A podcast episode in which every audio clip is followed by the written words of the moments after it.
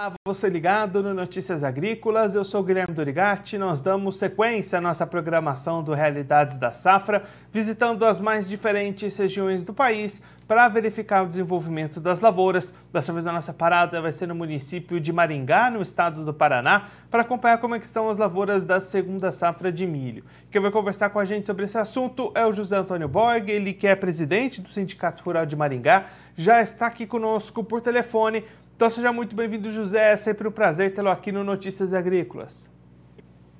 Bom dia, bom dia a todos. É sempre um prazer falar com vocês. José Antônio, só antes da gente entrar no nosso assunto da segunda safra de milho, para a gente fazer um balanço final de como é que terminou a soja por aí, como é que se encerraram as colheitas, qual foi o rendimento final que a gente obteve nessa safra de soja que sofreu bastante com o clima, né? Ah, sofreu demais. A nossa, a nossa região sofreu, sofreu como nunca, nunca tinha sofrido nos últimos 50 anos. Nós tivemos aqui uma perda em torno de 70%, ou seja, colhemos um quarto do que era para ser colhido, né? E isso realmente foi uma, uma frustração muito grande, um, um prejuízo muito grande para todos os produtores aqui da nossa do noroeste do estado, norte, é, noroeste, oeste do estado. E aí, José, com o final da colheita, como é que ficaram as condições para o plantio do milho? Deu para plantar essa safrinha dentro de uma boa janela aí na região? Olha, conseguimos plantar, mas não na melhor janela, né? Porque as colheitas foram muito dificultosas, né?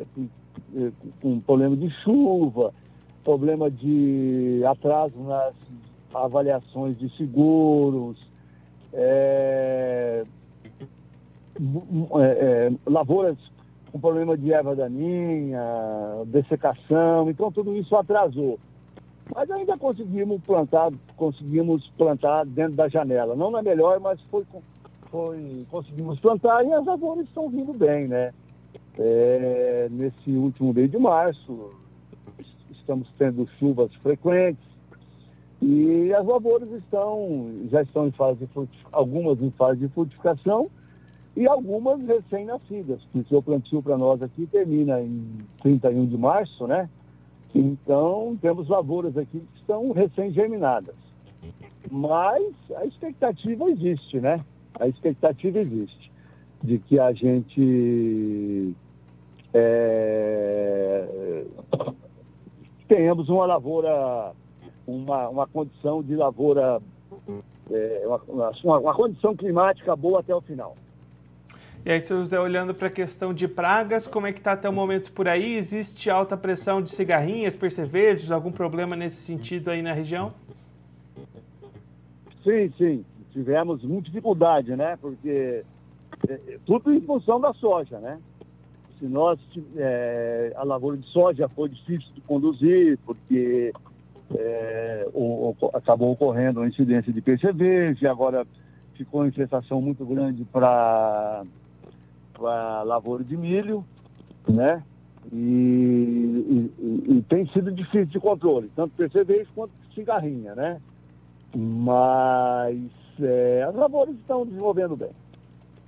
E aí, para a gente entender um pouquinho o calendário, quando é que devem começar os trabalhos de colheita aí no município? Olha, estamos com as, com as, as primeiras lavouras em fase de frutificação, né? É, em ponto de, de, de, de, curau, por aí, milho verde, né? E isso aí, acho que demora ainda mais é, mês de maio, é final de junho, né? Porque agora os dias são muito curtos, é, temperatura mais baixa, então, então a colheita aqui para se é, eu acho que vai começar no mês de julho, né? A partir do mês de julho nós já começamos a ter colheita aqui. E, seu José, para a gente encerrar a nossa conversa, como é que está o mercado do milho por aí? O produtor consegue boas oportunidades para já ir vendendo essa próxima produção? Olha, eu acho que já passou, né? O, a, a, o cavalo já passou encilhado, nos parece, né? É, nós estamos com milho. É, e agora com essa queda de dólar, né? Estava em 100 reais, alguma coisa nesse sentido, assim, no, no, e agora com essa é, queda na bolsa e queda no, do, do, dólar também, valorização do dólar, nós tivemos aí uma perda de praticamente 20% no preço, né? E não sei, a expectativa é que ele se mantenha daí para cima e tal, mas eu tenho a impressão que em função de todas essas dificuldades, o produtor Bom, nós perdemos a ligação com José Antônio Borg, ele que é presidente do Sindicato Rural de Maringá, mas ele já tinha praticamente encerrado a nossa conversa, ele que mostrou para a gente como é que estão se desenvolvendo as lavouras dessa segunda safra de milho lá na região de Maringá, no estado do Paraná.